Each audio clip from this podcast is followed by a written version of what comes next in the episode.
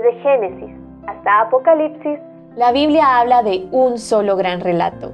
La historia de Dios y su plan redentor en la persona de su Hijo, Jesucristo.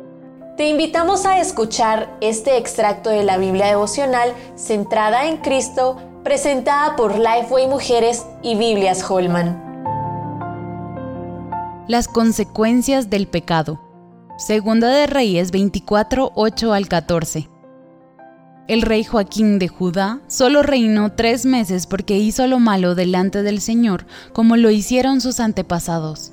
Por eso, Dios permitió que Nabucodonosor, rey de Babilonia, se lo llevara cautivo, que Jerusalén fuera saqueada y miles de nobles de Judá fueran deportados a Babilonia, todo como consecuencia del pecado. En la Biblia tenemos suficientes ejemplos de cómo el pecado destruye vidas, esclaviza, lleva a la muerte, engendra necedad y ceguera. En suma, nos engaña porque pensamos que lejos de Dios tendremos una vida plena, pero al final nos encontraremos con la dura realidad de las consecuencias amargas de nuestra desobediencia.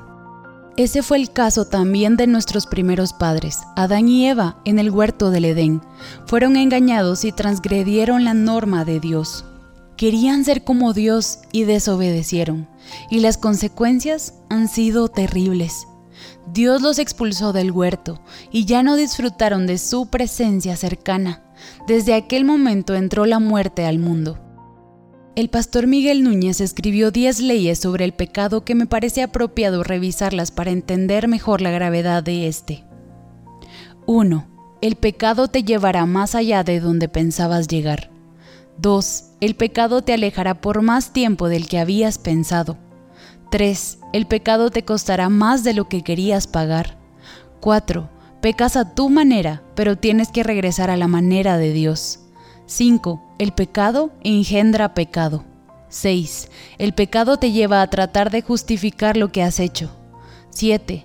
El placer es efímero y temporal, pero las consecuencias del pecado son duraderas. 8. No hay pecado oculto que Dios no ponga de manifiesto. 9. Mi pecado comienza cuando yo quiero, pero las consecuencias comienzan cuando Dios quiera. 10. Nadie se burla de Dios. Dios no puede pasar por alto nuestro pecado porque Él es santo y justo. Por eso tuvo que enviar a Cristo para pagar por nuestras iniquidades. Él murió en el lugar que nos correspondía a nosotras. Por su sacrificio fue satisfecha la ira de Dios y ahora somos perdonadas y aceptadas. Antes de pecar, considera las devastadoras consecuencias que vendrán sobre tu vida y sobre los que te rodean. El pecado no vale la pena. No nos dejemos engañar. Para conocer más recursos relacionados a esta gran historia, visita www.centradaencristo.com.